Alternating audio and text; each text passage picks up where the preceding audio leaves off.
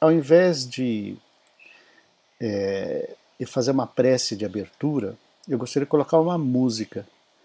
Então, eu gostaria que todos tentassem acompanhar essa música como uma prece.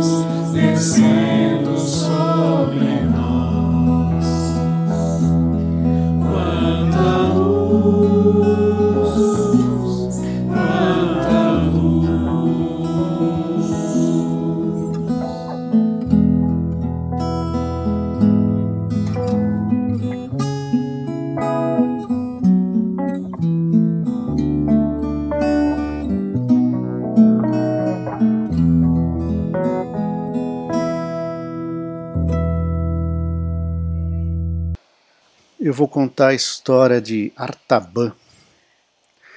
Artaban ele viveu na época de Jesus, mas ele morava na Pérsia, na cidade de Ectabana. Ele era um médico daquela época, médico, curandeiro, mago, o nome que quiser dar. Ele era alto, é, pele morena dos persas, cabelo preto dos persas, uns 40 e poucos anos. E a gente começa a nossa história dele recebendo em sua casa nove amigos. Ele estava vestindo sua túnica violeta com um turbante branco pontudo como um persa, e o violeta que representava justamente o fato dele ser um, um médico, um mago. E também ele e esses nove amigos eram seguidores do profeta Zoroastro, ou Zaratrusta, o nome tanto importa. Para quem não conhece, Zoroastro viveu antes ainda de Moisés é, e, segundo dizem, foi o primeiro a pregar o monoteísmo. Pois bem, esses nove homens chegam na sua sala. Ele recebe todos com. São nove amigos, com um abraço e conduz todos eles atravessando o pátio central, uma sala e adentro na sala de oração. Então vocês percebem que Artaban ele tinha muitas posses, era uma casa muito muito rica. Entre esses homens a gente pode citar que estava Ábidos, Rodaspes, Tigranes e seu pai, Abgarus. Eles entram na sala de oração, os, os nove já se põem em roda, em círculo. No centro tinha, tinha uma chama né, que representava muito para a religião deles. Fizeram as suas, seus cânticos, suas orações, ali em roda, em círculo. E foi quando Artaban falou: Chamei vocês aqui, meus amigos, por conta da profecia do Avesta. Na profecia do Avesta dizia que no dia o vitorioso se erguerá entre todos os profetas do país oriental. Em sua volta brilhará poderosa claridade, e ele fará a vida eterna e incorruptível, e os mortos andarão de novo. Aí todos eles, Rodaspés e Abdus, falaram, cara, todos nós conhecemos essa profecia de cor do profeta e do Messias que chegará. Isso a gente aprende desde pequeno. Ele falou, mas eu tenho aqui em minhas mãos mais informações. E tirou da túnica dele dois pergaminhos. Desenrolou um, que era da época de Balaão. Balaão ele é depois de Moisés. E dizia o seguinte: virá uma estrela de Jacó, e um cetro surgirá em Israel. Nessa hora, Tigranes, amigo dele, já ficou fora de si, falou: como pode? Israel, o povo hebreu, foi escravo babilônico, escravo persa. Hoje ele é subjugado por Roma. De lá não vai sair cetro, não vai sair estrela nenhuma. É uma é um povo escravo. Daí ele abriu o segundo pergaminho e dizia o seguinte: Sabeis, pois, e entendei a vida do ungido, o príncipe. O tempo será de sete e três vintenas, e mais duas semanas. Abgaru, seu pai, falou: Mas filho, esses números são números místicos, não representam muita coisa, não tem como você é, tirar certezas disso. Ele falou: engano seu, meu pai. Eu venho estudado muito isso e compartilhado meus estudos com outros três outros magos, com Gaspar, Melchior e Baltazar. E chegamos à conclusão de que o nascimento deste rei está próximo, está por estes dias, porque olhando pelo céu tem dois planetas se aproximando em conjunção, Júpiter e Saturno. E eles estão se aproximando em conjunção justamente no signo de Peixes, que é a casa dos Hebreus, só confirmando ainda mais aquele pergaminho. E outra coisa, uma estrela brilhou forte ao, entre a Lua e, esses, e essa conjunção e sumiu. E esse é o sinal. Combinamos nós três de nos encontrarmos no Templo das Sete Esferas, lá em Borsipe e eles já estão lá. E na realidade, combinamos que se essa estrela brilhar e sumir novamente, a gente tem dez dias para se encontrar lá antes de partir em, em direção que essa estrela é, nos indica. E, meus amigos, eu vendi meus bens e comprei três joias lindas: uma safira, um rubi e uma pérola. E ele coloca as três sobre o pergaminho.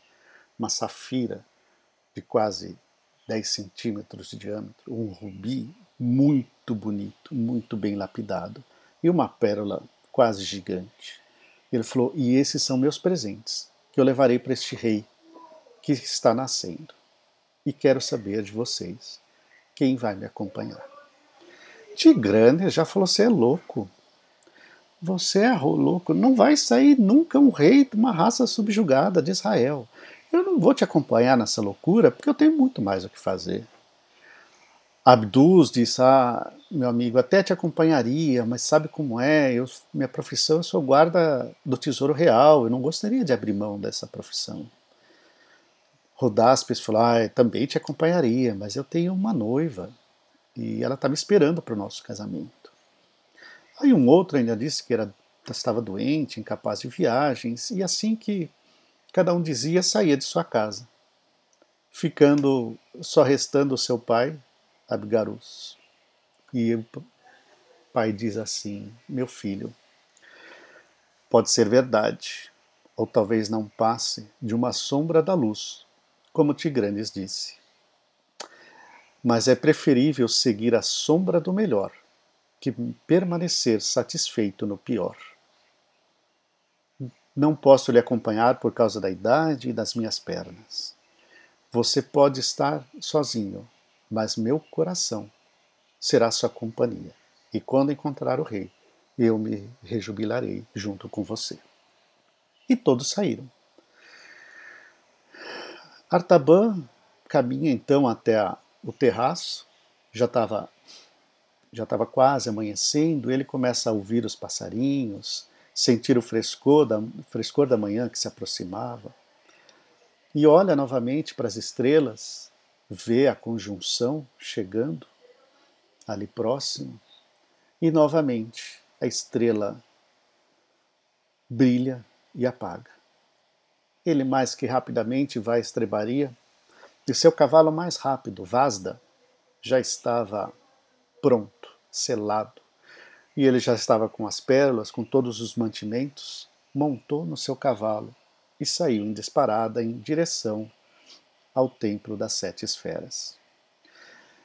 É, ele sabia que precisava correr bastante, porque a distância de Ectabã até o templo de sete esferas eram de 150 parazangas. Parazangas, uma unidade medida persa, que hoje essa conta daria mais ou menos 900 quilômetros. E com Vasda, que ele conhecia muito bem o seu cavalo, o seu animal, dava para fazer 90 quilômetros por dia, então completaria os 10 dias.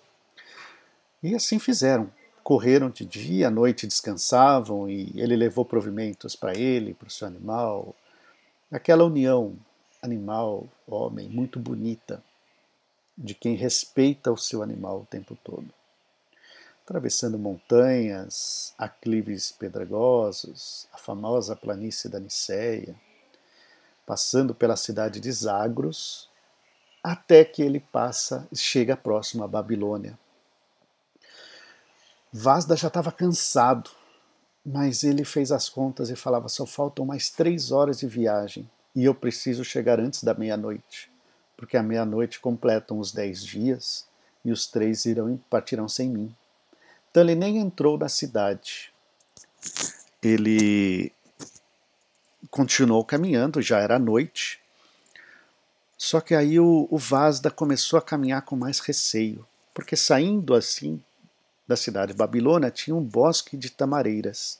E com o luar e as estrelas bonitas, fazia uma sombra estranha. E o Vazda, ele estava ressabiado. Ele estava caminhando com muito cuidado. E assim, é, Artaban conhecia muito bem seu cavalo e sabia que ele não estava fazendo isso porque porque queria, ele conhecia que algo podia estar acontecendo. Até que certo momento o Vasda parou e num relincho assustado. Foi quando Artaban apeou do cavalo e viu ali num canto um homem um homem que parecia que estava morrendo. Pelas suas vestes, pela sua feição, parecia um, um hebreu. Ele se aproximou e viu a pele seca, amarelada, típica da, da febre dos pântanos, doença da época.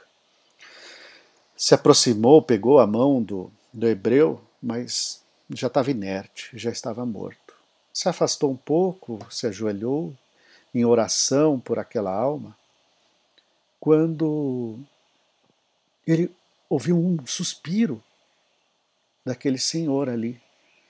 E assim os dedos estenderam e agarraram firmes a túnica de Artaban. E aí ele ficou dividido entre ajudar aquele pobre homem ou conseguir chegar até o templo das sete esferas a tempo. E com o coração dividido entre da consciência dele e prestar homenagens ao Rei Salvador, o que, que ele faria? Ele fez uma prece a Deus, pediu perdão, mas ele ia ajudar aquele homem porque a consciência dele não ficaria tranquila se ele partisse.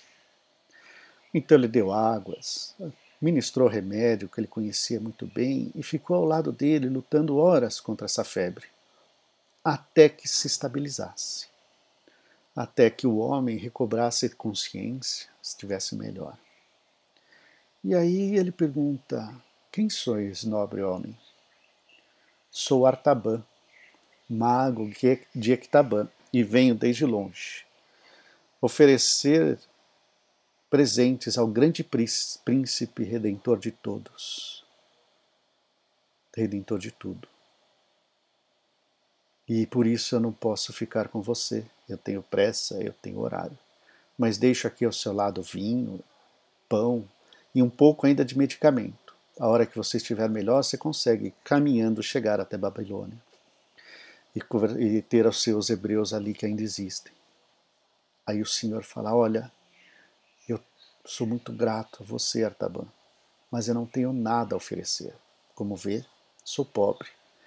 Mas eu posso lhe dizer o seguinte: as profecias do meu povo dizem que ele não vai nascer em Jerusalém, mas em Belém. E assim já passava da meia-noite, ele montou em Vasda e saíram em disparada. Chegou ao templo dos sete esferas, chama Templo das Sete Esferas porque tem sete andares e você caminha em círculos. E ele subiu todo o templo até lá em cima, já sem sinal dos outros três magos. E lá de cima ele conseguia avistar de um lado a planície que chegava até a Babilônia, e do outro lado ele viu o deserto. E olhou pelo deserto, ou para os lados da planície, e sem sinal da caravana. Meio desolado, caminha por aqui e por ali, ele vê uma montanha de tijolos partidos e um papiro sobre ela. E no papiro estava escrito: Aguardamos para além da meia-noite, mas não pudemos esperar mais. Fomos ao encontro do rei. Segue-nos através do deserto. Nossa, mas como atravessar o deserto? Meu cavalo está exausto. Não é possível. Voltou então para Babilônia, vendeu a safira azul gigante de quase 10 centímetros e com o dinheiro comprou um lote de camelos, provisões para viagem, para atravessar, atravessar o deserto. E começou sua travessia sozinho, com os animais, pelo deserto, onde só via também outros animais. Não conseguiu com, é, passar por nenhuma caravana e graças a Deus por nenhum salteador pelo caminho. Atravessou todo o deserto, chegou a Damasco, passou por Hermon, desceu o rio Jordão e chegou a Belém. Graças a Deus, vou conseguir dar os presentes ao rei. Cheguei. Vamos só descobrir onde foram os outros três, para que casa está apontando a estrela, para eu conseguir realmente ofertar os presentes que ainda me restam. Mas a cidade estava deserta, um silêncio muito grande. Ele, caminhando, viu uma cabana com uma porta entreaberta. Bateu na porta e uma jovem mãe balando seu bebezinho de, de meses. É, perguntou o que ele queria, ele perguntou se tinham passado por ali três estrangeiros, ela falou, passaram, mas há três dias atrás passaram e foram até a estrebaria onde José Nazaredo, sua esposa, estavam com o recém-nascido. E do mesmo jeito que apareceram, esses três estrangeiros desapareceram. E na mesma noite, essa família fugiu para o Egito. Eles não estão mais aqui. E a criança estava no seu colo, no colo da mãe, e uma criança que ele olhava e falava, nossa, que ternura, e brincava com Artaban. Chegou até a brincar com o colar de anéis dourados, que é típico dos, dos magos persas, e ele brincando com a criancinha. E a mãe continuou contando, falei, ah, então, o silêncio é porque o exército romano é, parou aqui em Belém. E dizem que vão cobrar novos impostos. Então todos os nossos homens levaram os rebanhos e se esconderam nas montanhas para que não haja mais cobrança de imposto. Aí, pela simpatia, a esposa muito simpática colocou o bebezinho no berço, né, a moça muito simpática colocou o bebezinho no, no berço, ofereceu a ele comida, afinal ele estava viajando, e ele aceitou de muito bom grado, até que de repente ouviu gritos na rua. Gritos, gritaria, o que é isso, o que é isso, e as pessoas gritavam: os soldados de Herodes estão matando nossas crianças. A mãe apavorada pegou o bebezinho, enrolou na sua túnica e se escondeu no canto mais escuro da casa, enrolando para que o bebê não chorasse. Nessa hora, o Artaban ficou no, abriu a porta e ficou bem na porta. Ele era alto e grande.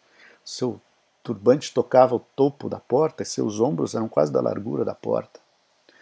E aí chegou um capitão e ele com o Artaban com o olhar sereno, o capitão com as e os soldados todos com as espadas manchadas de sangue, e veio se aproximar, empurrar Artaban, que nem se mexeu.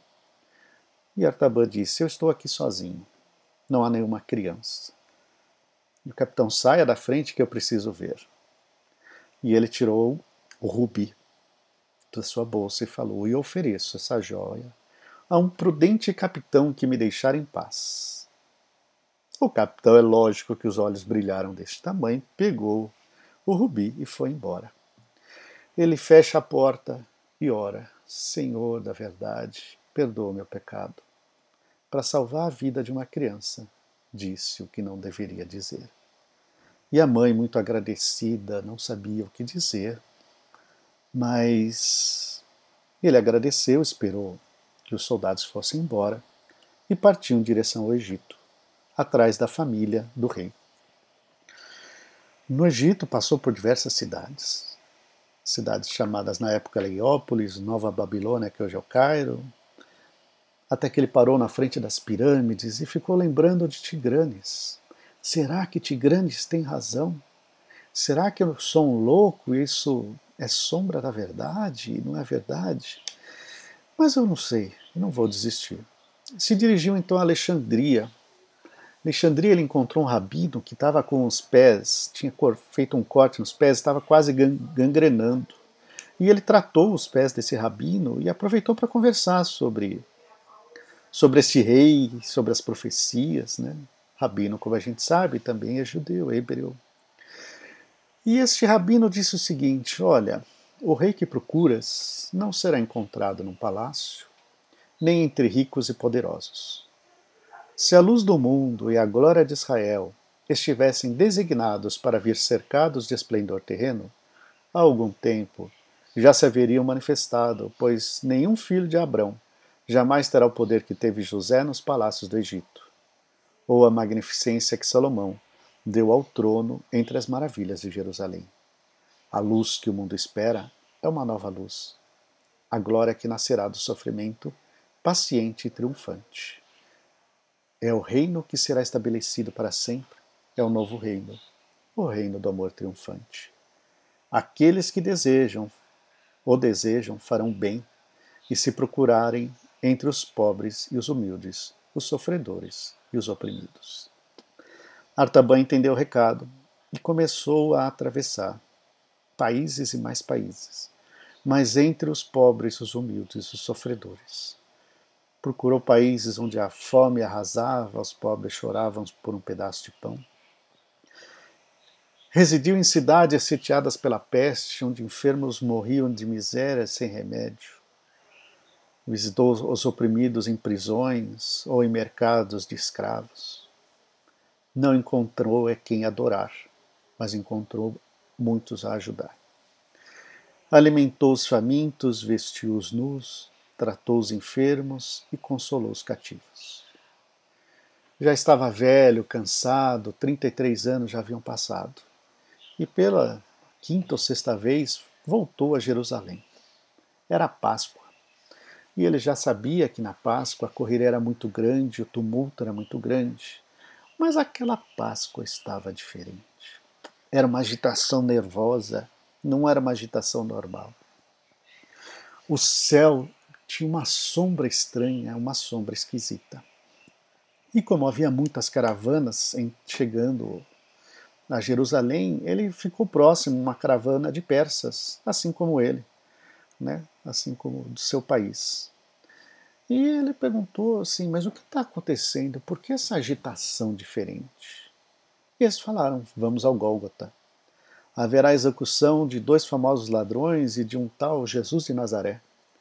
Fez maravilhas entre as gentes e é muito amado, mas foi condenado pelos sacerdotes por se chamar filho de Deus, e por Pilatos, por se dizer rei dos judeus.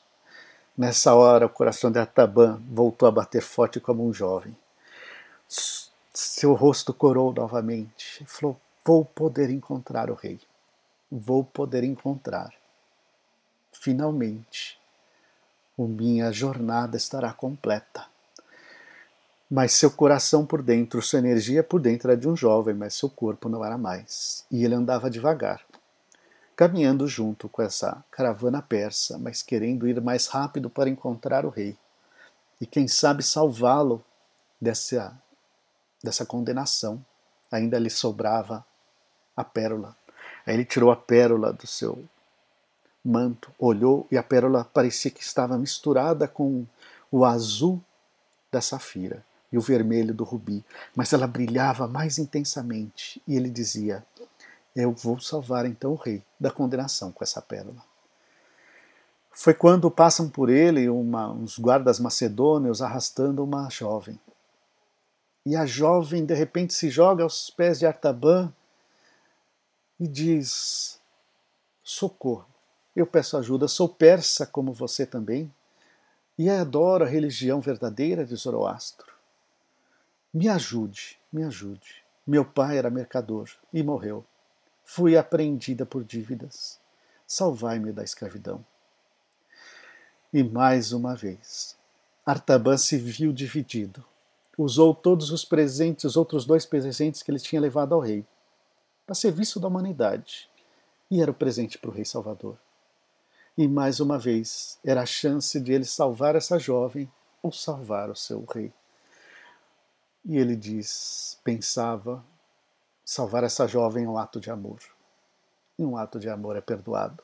Ele tirou a pérola, entregou para a jovem e falou: Eis aqui o pagamento da sua dívida.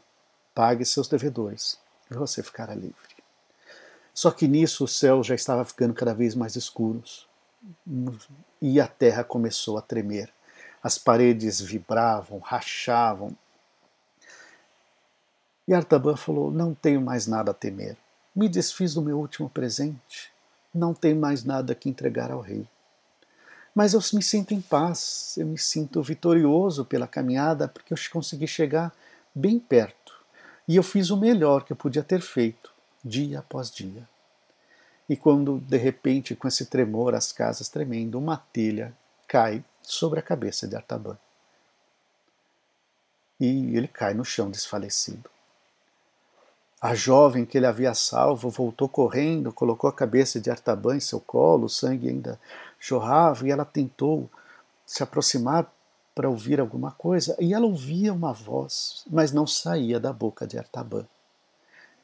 Quando de repente, da boca de Artaban, ela ouve: Não é verdade, Senhor. Quando vos vi faminto e vos matei a fome, e sedento e vos dei de beber vos reconheci um estrangeiro e vos acolhi. Sem agasalho e vos terei vestido. Vos encontrei em uma prisão e vos visitei. Durante trinta e três anos vos tenho procurado. Todavia jamais fitei o vosso rosto, nem vos dirigi a palavra, meu rei. E aí a jovem consegue ouvir o murmúrio novamente, que vem de outro canto, mas ela consegue reconhecer e ouve, em verdade. Em verdade te digo: cada vez que o fizeste ao mais ínfimo dos meus filhos, foi como se eu tivesse feito a mim mesmo.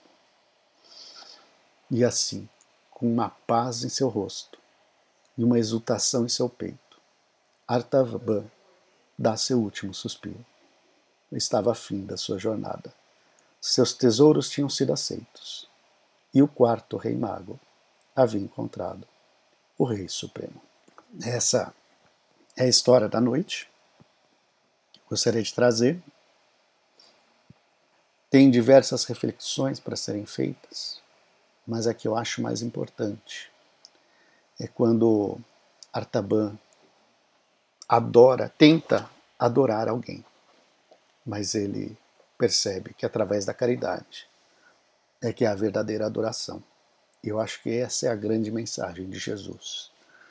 Ao invés de adorarmos, vamos adorar o próximo, que assim é que estaremos adorando a Ele.